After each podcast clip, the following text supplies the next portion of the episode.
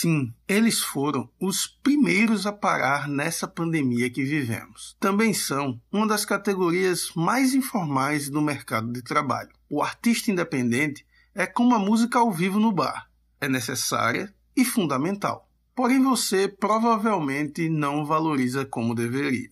Em meio às lives, a nova onda do momento, vamos conversar sobre os artistas independentes e como ser independente é fundamental para a arte que ele produz. Eu sou o Kai Costa e esse é o quinto episódio do podcast Língua Presa. Hoje é dia de arte, bebê. Afinal, o papo é sobre o artista independente ser dependente de ser independente.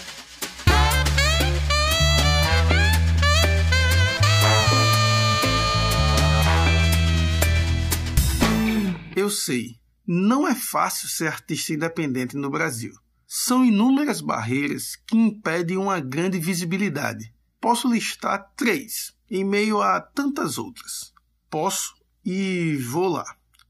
Política cultural seletiva, acesso limitado a veículos de mídia e frieza do mercado. Um puxa o outro. E o problema não acaba nesses três. São tantos que sinto aflição ao me colocar no lugar de tantos artistas. Todas essas dificuldades são agravadas por duas fragilidades da maioria dos artistas. Isso no meu ponto de vista. Eu considero que a baixa capacidade de gestão da própria carreira e a baixa produção de conteúdo prejudica o artista de forma constante e efetiva. Tomando isso como base, vamos à questão central desse episódio. O artista é dependente de ser independente. Lá vou eu justificar a minha afirmação. A carreira independente é desprovida de acessos. Estamos lidando com pessoas que embarcaram em uma jornada solitária. No máximo, essas pessoas recebem companhia de mais artistas em outras jornadas solitárias ao artista é negado acesso a palcos, contratos, veículos de mídia, políticas públicas e muito mais. Qual o resultado de tudo isso? Cada artista que abra seu caminho, que lute por seu palco, mesmo assumindo prejuízo, que construa sua carreira com poucos ou nenhum contrato, perdendo a capacidade de se formalizar. Cada artista que seja a sua própria assessoria de imprensa, e fique satisfeito com a veiculação em rádios de baixa frequência ou Jornal do Almoço. Cada artista que lute para um dia ser contemplado com um edital. É difícil exigir do artista independente que ele pare de dar murro em ponta de faca. É comum que o artista independente seja questionado e pressionado por amigos e familiares sobre o seu futuro. É muito cruel que o cidadão consumidor de arte, se ponha no direito de questionar a existência artística de um artista. Como pode um artista deixar de ser independente se ele depende exatamente da sua independência? Quem tem disposição a pressionar as concessões públicas de rádio e TV a resguardar um espaço em sua grade para o artista de sua localidade? Quem possui interesse em reservar 50% das pautas dos aparelhos culturais públicos devidamente aparelhados para apresentações artísticas. Quem toma coragem para inserir a arte independente no guarda-chuva de atuação do trade turístico? Ninguém tem essa disposição. Falta coragem, interesse e disposição por parte de uma sociedade bastante consumidora e pouco incentivadora. Ser artista independente significa não possuir apoio de nada para divulgar seu trabalho. Mais ainda, significa ter seu trabalho consumido quase a título de favor, com pouca ou nenhuma contribuição financeira. É muito importante dizer que o artista independente se esforça pouco para gerir sua carreira em sintonia com a produção de conteúdo. É muito fácil notar que os artistas independentes que receberam destaque nacional possuem uma característica em comum: eles entenderam o mercado e suas necessidades, por isso que eles estavam prontos. Eu vou dar o exemplo da música. A cabeça do artista que viveu produzindo, vendendo ou até comprando discos a 30 reais. Do nada, o mercado muda. E por 30 reais você tem acesso a qualquer disco. Do nada, não existe mais o custo da prensagem da distribuição. Tudo precisa de um novo alinhamento. Como o disco será divulgado, como ele será lançado, qual a melhor forma do público consumi-lo, como fazer essa distribuição agora que é digital. Para quem falar? Questionar a independência e a solidão do artista é, de uma certa forma, também questionar o quanto deixamos o artista só.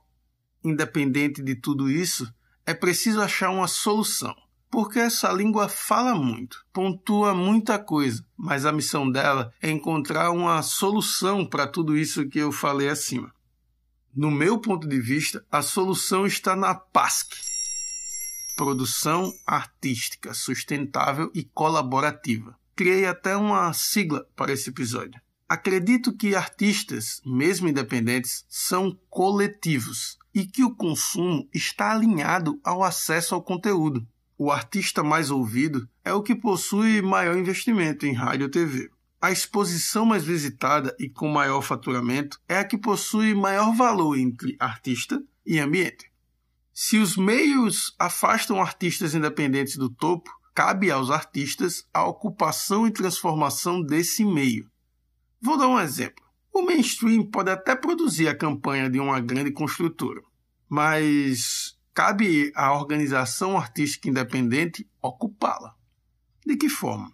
Cabe ao músico independente produzir e fazer a trilha sonora da inauguração dessa obra, que irá contar com uma performance teatral para expor as vantagens dessa construção junto com um artista plástico, que irá pintar um quadro ao vivo e sortear entre os presentes. Tudo isso será registrado por um coletivo de fotógrafos. Percebe? É uma solução em cadeia que mantém o organismo de produção cultural ativo e transforma a forma de consumo ao atingir contratante e público final. Sim, a solução para o independente é ser coletivo. Sim, o artista independente é dependente de sua independência de todos que compõem a independência. Deu para entender como penso? Da mesma forma que falei de uma construtora, podemos falar sobre uma casa de shows. Podemos e devemos ocupar pautas ociosas. Temos hoje um entretenimento caracterizado pelo alto valor de seu acesso. São ingressos caros, com bebidas caras e normalmente uma programação pouco acessível e bastante seletiva cabe a grandes artistas ocupar e unir forças para que esses espaços sejam sinônimos de realizações. E isso é muito simples. Basta você bater na porta de casas de show, basta bater na porta de espaços culturais e teatros e propor, de uma certa forma, ativar aos poucos uma formação cultural. Lembramos que estamos falando de algo embrionário eu não conheço algum lugar no Brasil que possui esse desenvolvimento cultural além de Pernambuco e São Paulo. Eu falo de artistas por conviver 16 anos nesse meio. Muita partilha de sorriso, mas também muitas dores e frustrações. Esse episódio foi intenso em tudo: em conteúdo, questionamento e proposições. Foi até rápido, para doer menos.